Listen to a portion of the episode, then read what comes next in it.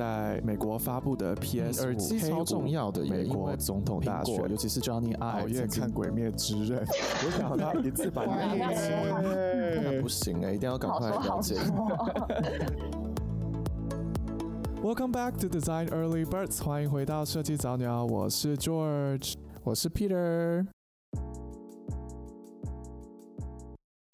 Hello，大家这个礼拜过得怎么样啊？最近美国其实还蛮不安宁的。嗯，最近好多这种就是，嗯，亚洲人被殴打的这个新闻哦。对，而且呃，之前我们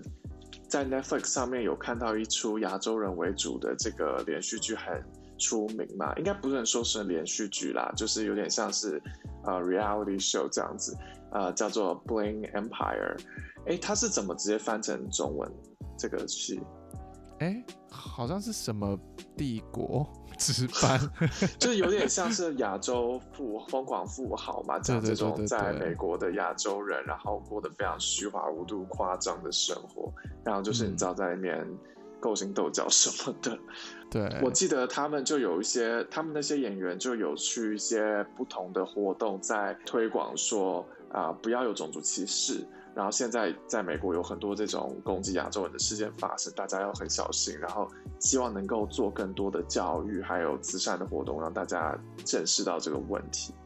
嗯，哎，你刚才说的那部影集里面好像也有一个就成员，他是模特儿，然后他在他有就提到说他自己的工作经验啊，或者是约会的经验，他。都发现说他比他身边其他的，嗯，可能白人的模特儿来说，相对的机会更少很多，或者是说在约会上面，他也是，比方说用 Tinder 啊，或者是其他的这种约会软件，他一直滑一直滑都没有，就是啊、match 这样子，所以他也是提到说，哦，真的是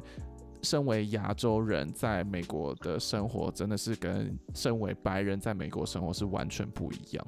所以我觉得，真的最近在就是美国这边，真的是有很多这个有关种旗的这个消息是还蛮多的，而且最近也有那个啊、就英国皇室成员这个种旗的这个新闻爆出嘛，所以看起来好像是一个蛮国际性的一个话题。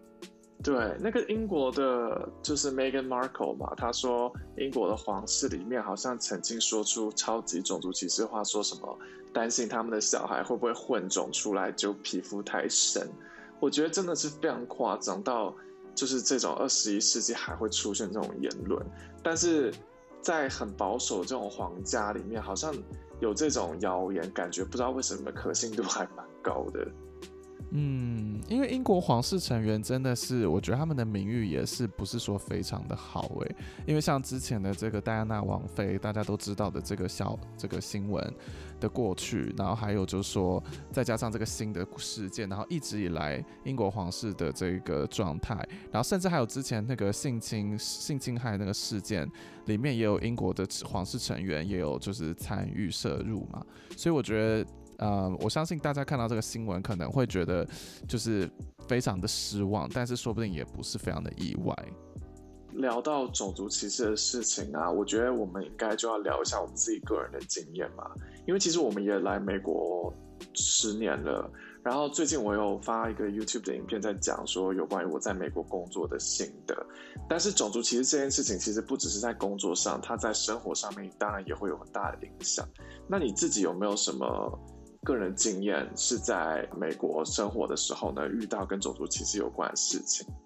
我觉得蛮多的耶，而且有很多都是真的是比较隐性的，你不会说是马上就感觉到说啊，这个是种歧，直到说真的是跟开始跟别人比较之后才会才会有这种感觉。然后说到这个，我就想到在在我分享自己的经验之前，我就突然。回想起啊、大家可能都知道一个非常有名的一个亚裔的女明星叫 Maggie Q，她之前就是有在在，我相信在香港也是蛮知名的，有很多这种武打片这样子。然后 Maggie Q 大家都知道她也是就是亚洲人嘛，然后呢，她其实是呃一直以来都在国外生活。然后他可能他生活啊、他小时候是有在就是夏威夷生活这样子，然后后来他就是因缘际会下，就是在学校读书的时候呢，他就是有遇到一些同学，然后这些同学就一群女生就一直对他都很不友善，然后他就是不知道后来是为什么，他就是有一次他就是真的是受不了这些不友善的行为之后，他就直接就是指导黄龙去问那个那群女生的里面的就是大姐头说。我想问你，你你你到底对我是有什么意见吗？结果那个女生就说没有啊，你不是那个拉美人吗？然后她当下就是真的是傻眼，想说等一下，第一个我不是拉美人，我是亚洲人。再来就是，就算我是拉美人，这也难道成为了你攻击我的一个原因之一吗？所以她当下才知道说啊，原来这个就是所谓的种族歧视。所以我觉得在对我们这些呃可能。以往没有在国外生活这么长时间的人来说，其实第一次遇到或者第二次遇到这个种族的一些呃事件的时候，其实当下是很不知所措，而且是会觉得是很这个到底是什么东西？就是你当下不会没有办法去理解说到底发生什么事情了，为什么我会被这样子的会有这样子的待遇？然后我觉得我自己的一些个人经验也是这样子，通常都是会用这样子的方式出发。你觉得你也是吗？我觉得种族歧视这话题真的是要把它聊得很轻松，可以；要把它聊得很沉重，也可以。那我们 就设计早鸟，可能本着一个比较轻松的心情，我们就聊自己个人生活上面的经验好了。呃，我的话，像你刚才讲的那种，像是 microaggression 啊，或者是一些比较很潜在的，然后你也就是摸不清他到底是不是，就是你也不可能亲自去问他说，到底是因为种族你才对我不好，还是因为别的理由的？这种状况是有。然后我自己。也有别种的状况会让我感受到种族歧视，而且可能甚至是更深刻的，就是当我跟白人的朋友在一起出去外面的时候呢，我接收到的是一种待遇，然后等到我跟我其他华人的朋友或者是其他有色人种的朋友去啊、去同样的地方，却接收到完全不同的待遇，那个时候我会。很明确感觉到自己好像是尔等公民，因为有的时候其实你没有比较，没有伤害，你真的不知道说原来白人他所感受到的待遇竟然是这样子，就他们生活中的很多大小事，比方说我刚举的那个例子，可能是啊、我们去餐厅的时候，然后我跟白人朋友去吃饭，然后就是那个店员就对我们特别的好，然后可能还会说，哎，你们要不要来看看我们这边的 VIP 的 service 啊，什么干嘛的。那那个时候，我当然就觉得说就很正常，可能他们只想赚钱。可是后来我跟华人朋友去同一间餐厅的时候，他们就是完全正眼都不瞧我们，甚至不想要跟我们多聊一句话。那你说是不是？呃，哦，会不会是因为他们觉得华人给小费给的很小气呀，还是怎么样？可是像这样子的例子真的很多，就不一定是说纯粹的在就是付费的场合。所以我觉得我也有的时候是。啊，不一定是自己感受到，而是说可能跟跟白人一起去外面，或者是跟他们交流的时候，我感受到他们所见到的世界是跟我完全不同。对耶，真的是没有比较就没有伤害耶。虽然说我不知道这个成语是用在这里是不是正确，但是我就想到你啊、呃，其实我你还记不记得我们以前曾经有就是啊、呃、来美国一阵子之后有有一次生日，你跟我然后就办了一个生日 party。然后那个时候呢，就是身边的一个朋友，他就是非常的好心，觉得既然是两个人，然后因为两个人加起来就是参与的人也会比较多，所以要不要干脆就是找一个场地是比较大，然后比较。呃，可能比较好，然后或者是知名的，所以他就帮我们找了一个很知名的一个 hotel，然后那个饭店其实就是呃是有一个酒吧，然后那个酒吧还蛮知名，就是很久很多一些艺文人士都会在那边，所以那个时候我们就觉得，哎，好喂，那我们就去那边这样子。结果后来我们在那边办的时候，就是呃进入那个酒吧之后，就是觉得说，哎，奇怪，怎么好像。朋友们难道都迟到了吗？怎么都没有进来？然后后来我们就去那个门口大门去去看观看，想说，哎，是不是大家是出了什么问题？才发现有好多我们身边的朋友都被就是那个门房挡在外面，不让他们进来。然后我们才知道，原来是那个时候有一些问题是来自于我们的我们的种族、我们的肤色。然后他们那个时候给的理由是说，哦，这些身边的朋友他们可能 dress code 就服装不符合规定，我就想说怎么会这样子，然后就只好跟现场的一些朋友赶快 say sorry，说不好意思，那可能就是呃我们之前事前不知道他们有这个 dress code，那也许可能就是我们就必须要下次再见面了这样子，就没想到过了一阵子之后，我们的白人朋友竟然就进得来。然后我们就看我们这些白人朋友们，他们穿的就是一模一样，跟我们其他亚亚洲的朋友们。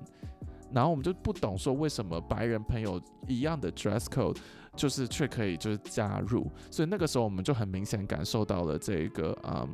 种族就是影响的这个差异。所以我觉得你刚才说的没有错，真的很多时候是别人对我们的观感。然后如果现场有就是不同种族的人的话，你就会可以马上感受到那个差别。对，其实我们在台湾的时候啊，可能很难感受到这个种族的歧视或者种族的差别待遇，因为我们是主要的种族嘛。就在台湾，可能不管怎么样，你就是亚洲人就是为主，所以大部分的时候我们都是跟其他人一样待遇的。但是其实，在台湾。也是有很严重的种族歧视，像比方说，可能对于东南亚的朋友们的歧视，对于黑人的歧视，对于皮肤较深的人的歧视等等的。反过来，我们是在这个比较属于优势的角色，不会感受到说这种差比较之下自己的劣势。所以我觉得来美国，这真的也是一个震撼教育，就是当你。角色兑换，当你是变成不是既得利益者的时候，你突然之间就会有个差异。像我记得我以前啊，你知道，我觉得这个种族歧视的这个观念有多么根深蒂固。像我以前在那个大学的时候，就是在图书馆做打工，就是我会负责去排书啊，然后再站柜台啊，然后帮大家就借书还书处理的事情。然后我记得那个时候，我们学校其实也有一些啊、东南亚的交换生，那当然他们。就是可能皮肤的颜色会比我们稍微深一些，然后我的皮肤色其实是比一般的呃台湾人来的深的。后来我在就是工作的时候呢，我记得就有同学过来的时候跟我讲说：“哎，你是不是啊、呃、东南亚人？”我忘记是说是菲律宾还是缅甸那边过来的。然后我记得我当下第一个感觉就是啊、呃，并不是特别的好。然后我就开了个玩笑说：“哎呦，就是。”我哪是，我是台湾人这样，然后我现在回想自己当时的行径，我觉得是非常可耻的。就是我那时候完全不懂得所谓的就是种族歧视到底是什么感觉，因为在台湾大家都是就是好像会说啊玛丽亚什么就是菲，你不要当菲佣什么，就是歧视东南亚来的这些朋友们，当做是一件很理所当然的事情。现在到到美国。发现就是自己是沦为二等公民的时候，那感觉就会很强烈，就懂得说啊，要去同理这些就是不是在在这个种族歧视下的既得利益者，所以我们应该要就尽可能的说，对大家都是平等待遇才行。对耶，比比比真的是比不完。就是说，假如说你现在是既得利益者，就是好像是有比其他人来的优越。其实，在同时，可能有很多人是把你比下去，也是看不起你。所以，我觉得你说的没错，唯一能够就是处理这样子的方法，可能就是要首先先平等的对待每个人，就是对每个人都是用同样的方式去平等的宽容对待他们。然后你刚才讲这个，我觉得就有关于就是啊、呃、东南亚的这个故事，也让我想到就是其实。我们虽然说种族种族，但其实亚洲人本身也有分好多不一样。像你刚才讲的，可能台湾、泰国、越南、菲律宾这些好像都还是有差。因为我其实最近也是有一个朋友，他就是在去日本工作，在日本工作了一阵子。那当然，台湾从日大家可能就是都一直以来都知道这件事情了。然后日本人可能也是在。种族上优越感上面是比较强，比起其他亚洲的区域，所以他去日本工作之后，他就有明确的感受到，就是他在一个公司里面，他没有办法被重视，然后公司里面的人就把他当成是外国人。然后可能他的薪资条件也是比其他人矮一截，明明他是正式员工，可是他收到的薪资却是就是嗯 intern 实习生的薪资，所以他也是非常的不平。那那时候他跟我说的时候，我第一个反应就说啊，会不会是你知道，因为你是外国人，就是你知道日本人他们可能比较怎么讲，比较呃，希望能够保护自己本国员工，所以对外国人比较没有那么的优优待。他说没有，因为如果是白人的话，就是可能从西方国家来的，他们的优待遇就非常的优等，所以他就觉得说，其实真的还是跟就是日本人他们看待我们台湾人，他们就觉得啊，东南亚来的的这一种心态是非常有关系的。所以就算是在亚洲人里面，似乎也有着这样子的一个层级的差异耶。有喂、欸，而且最近不是那个，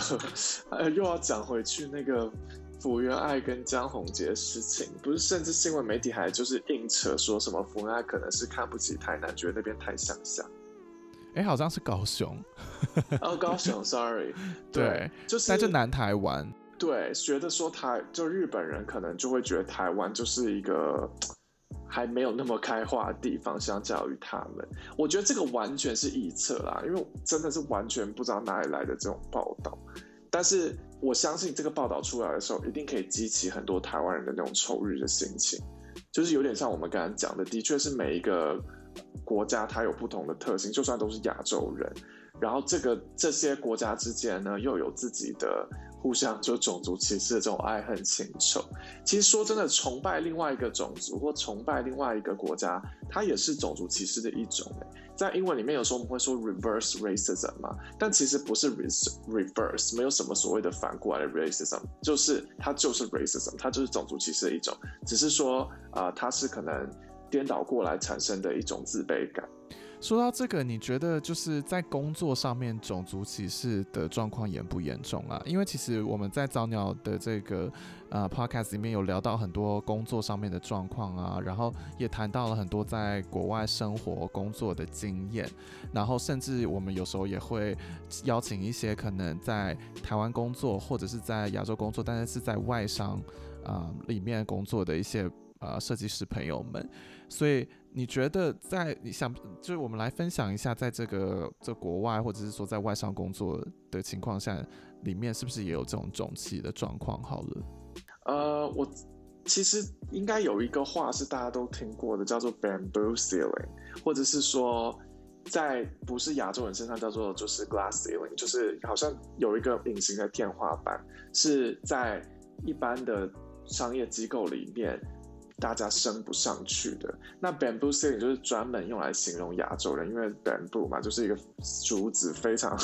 非常好像就是 typical 很刻板印象中亚洲人的代表。那所谓的 bamboo ceiling 就是说，如果你是亚洲人的话，你在一般的这种美国企业里面，你是会有一个天花板的，你没办法一直往上升，可能是你没办法升到 VP 等级啊，或者是你没办法升到什么呃，甚至再往下一点 director 等级等等的。你说我有没有自己这种感觉呢？其实有时候我是真的会有这种感觉。比方说，当我看到就是虽然说我的这个设计的团队可能很多亚洲人，可是所有的亚洲人都是维持在某一种啊、呃、层级的，只要一超过是就是经管理者的等级都是白人，而且甚至更准确一点说，甚至都是白人男性的时候，你就会觉得。在这样子的团队里面呢，其实种族的多样性或者文化多样性，它是一种假性的多样性。因为其实如果说管理者或是领导者都没有除了白人男性以外的人的话，其实这个团队它的掌控权都还是交由某一种种族来控制。所以我自己个人有时候会有这种感觉，的确是。嗯，我懂哎、欸，我觉得我有时候也会有这种感觉。那我我觉得有时候很特别的状况是，我觉得种族是其中一个原因，另外一个原因是语言，就是有点像是我觉你最近好像在 YouTube 上面有讲的，我觉得这两个因素就是会混杂在一起，就是说。你如果今天不是一个，就是你今天不是外白人好了，大家就是已经觉得说，OK，你可能就是外来人。然后如果再加上你语言可能就是不是母语，沟通上面有碍，我觉得好像就是会总和加总在一起，就是一个很不利的一个状况。那我觉得是，如果你今天语言很好，但是你是亚洲人，然后今天如果还是没有被呃升职的话，那这个时候我就是可能真的是因为你的肤色。那如果是混合在一起，就有时候很难决定说，OK，到底是因为语言就是完没有你没有办法沟通就是很好，还是是到底是因为你是亚洲人呢？语言这件事情，我会觉得说，其实不是只是呃华人会遇到的，或是亚洲人会遇到的状况。其实如果你是别的国家的人，然后英文不是你的母语，其实也会遇到一样的状况。只是说，我觉得英文好像对于亚洲人来说特别难学，因为亚洲人的语种啊，比方说中文或者是日文，或者是其他的语言，好像大部分它的呃。语言的结构跟英文刚好是颠倒过来的，但是如果你是可能学习，你是比方说你是德国人，那他的这个语言的结构好像本身就是跟英文比较接近的，所以他们在学习英文当做第二外语的时候呢，就会比较容易。然后他们也是可能呃在国家的教育里面很早就开始接触这个语言了，所以英文了其实是对他们来说比较容易的，所以。我觉得虽然这个问题不是只是亚洲人，应该是说所有就是啊、英文不是母语的外国人都会遇到状况，但是对于、呃、亚洲人来说，可能是更明确的、更明显的一个问题。对啊，我觉得真的是跟跟就是啊、语言真的是一个就是可能大家都有的一个问题。那我觉得我刚刚会提到这个，是因为我我认为就是个人呃认为。一个亚洲人英文比较不是那么轮转，跟今天是一个欧洲人，但是英文可能也不是那么轮转，比起来，我觉得是人就是公司或者是身边的合作的对象，大家对这两种人其实看法会有点不同。诶，至少我自己觉得我在工作上面遇到的状况就是是有点不一样的。像我们之前就是工作的时候也有外派的。就是从欧洲过来的，我记得那时候有个法国男生，然后他来的时候，大家就是好像对他就是非常的用力，就是觉得说哇，他的就是反而是他的这种就是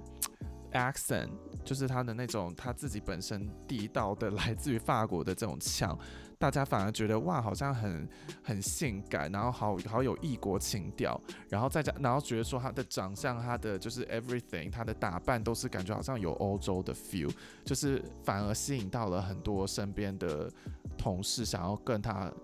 就是多认识这样子。但是反观之下，从比方说中国大陆来的朋友们，可能英文不是那么好，或者是说我们台湾人，我觉得就没有同样的待遇诶。那其实就是种族歧视，因为其实刚刚你讲的时候，我是在想说，如果我们把种族歧视跟语言分开单独来看的话，那是这样子状况。但是像你刚才讲的例子很好，就是说，其实这个两个问题是没办法分开来看的，因为我觉得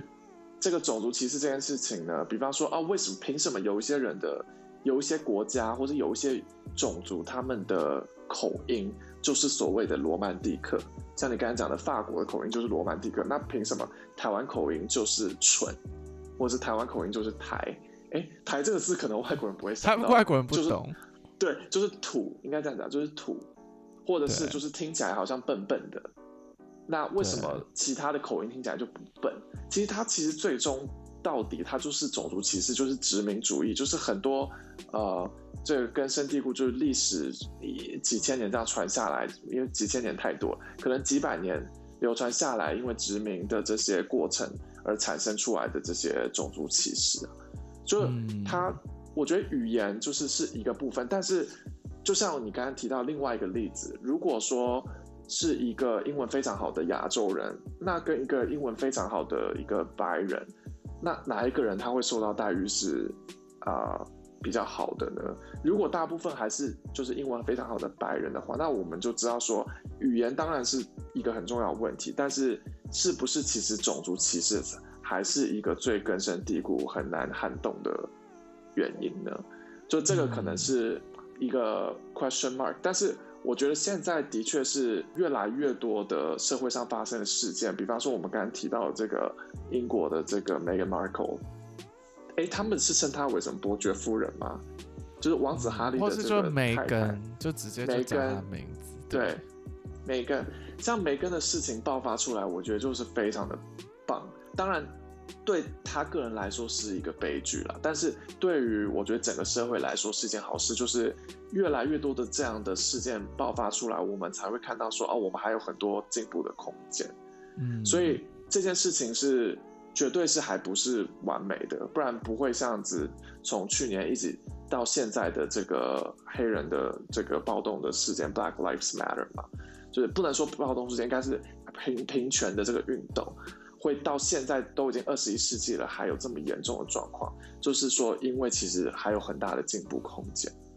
而且我觉得大家其实就是在一直可能说，比方说像我们亚洲人在这边受到的歧视的待遇，在一直抱怨的同时，其实也要反思自己耶。因为像你刚才讲的，其实我们的状态是可能介于中间，就是我们好像被白人歧视，但是我们也歧视可能东南亚的人或什么之类的。就是在在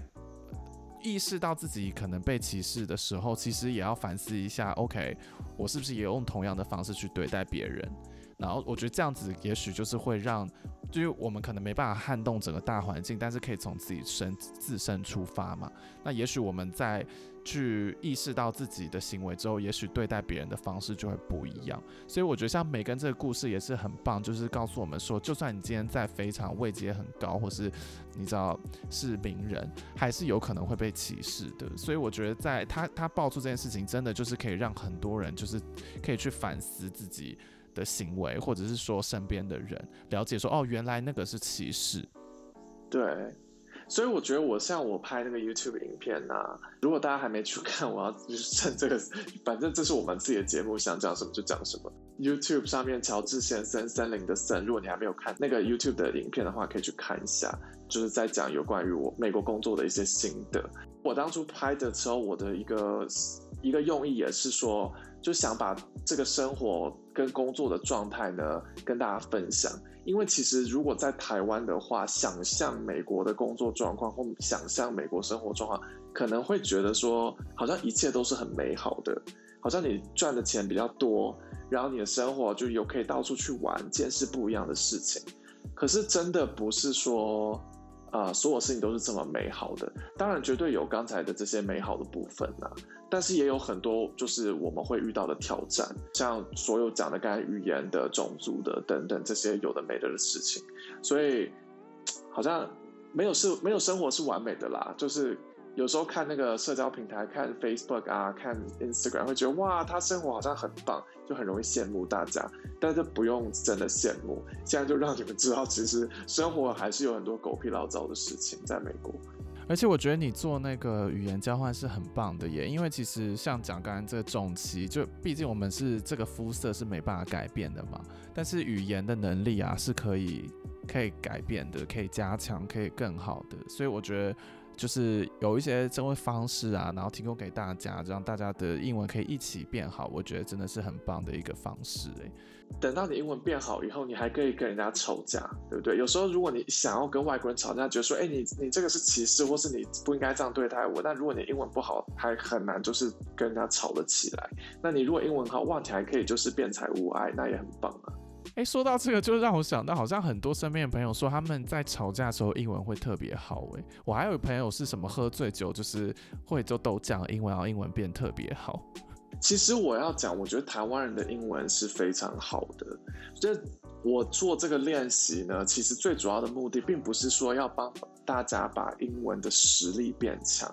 主要的目的是要把大家害怕的这个呃自我否定的这个心态拿掉，让你在讲英文的时候，你可以觉得很自在，没有那种害怕、觉得矮人家一截的那种心情。我觉得台湾人的英文是非常好的，但是很多时候可能会比较害羞，或者是比较谦虚，或者是就觉得说啊，一定要讲到很完美，完全没有口音才可以大声的把英文讲出来。其实真的是没有必要的。所以像刚才讲的，就是喝醉的时候、生气的时候，为什么英文讲的突然变得很流畅？可能是你本来就可以做到这件事情的，可是因为就是生气或者是呃 喝酒，导致你把你的这个呃自我。否定的这门槛拿掉之后，反而就可以很自在把真实的实力表现出来。嗯，自信真的很重要诶。就是如果就算你今天英文不好，你就是很有自信的把你想要讲的话讲出来。如果别人听不懂，你就再重复一次，直到他懂为止。其实真的就是会让别人对你刮目相看。所以我觉得这个自信可能也不是说一天两天就可以说有就有的。所以这个练训练呢，就透过大家一起互相帮忙，然后去建立自自信心。因为反正大家都是都不是讲母语英文的人嘛，所以在这个里面应该就是大家是一个比较安全网的感觉。感觉就不需要觉得说好像自己讲的不好啊或什么的，我觉得真的会发现说其实讲的好不好其次，但敢讲真的是很重要的。对啊，因为英文不就是一个工具吗？我觉得我们以前在台湾的时候，就是因为你知道上国国中、高中、大学都有所谓的英文是一个科目，然后要考试，然后考得好才可以通过学测啊，然后干嘛的，把它当成是一个学科在看待。可是其实英文。这个语言它本来就是一个工具嘛，嗯，生活上面旅游的时候，如果你尤其是你要像我们像这样在国外工作的话，它其实就是一个生活上的工具而已。所以你能够，就像我们使用 Figma、使用 Sketch、使用什么样子设计软体，就是每个人都有使用它的不同的方式，没有所谓的对与错嘛。英文也是一样的道理，你把它当成是一个工具的话，你用哪一种口音讲它，你要用什么样的方式讲，哪样的词汇，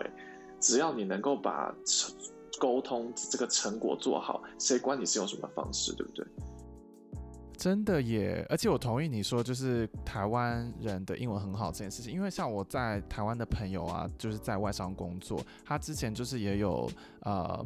就是他可能觉得我在国外工作，所以英文还 OK，他就寄了一他的一些工作上面的文章，然后说他需要就是用把它翻成英文这样子，然后就把他英文的文档寄给我，然后他就是可能会呃很专注在一些字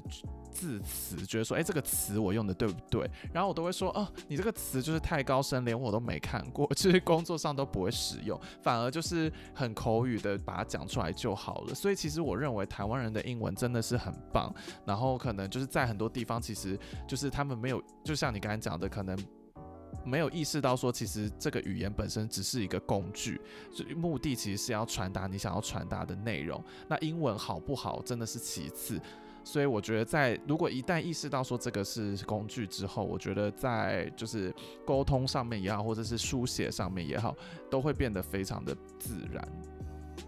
对。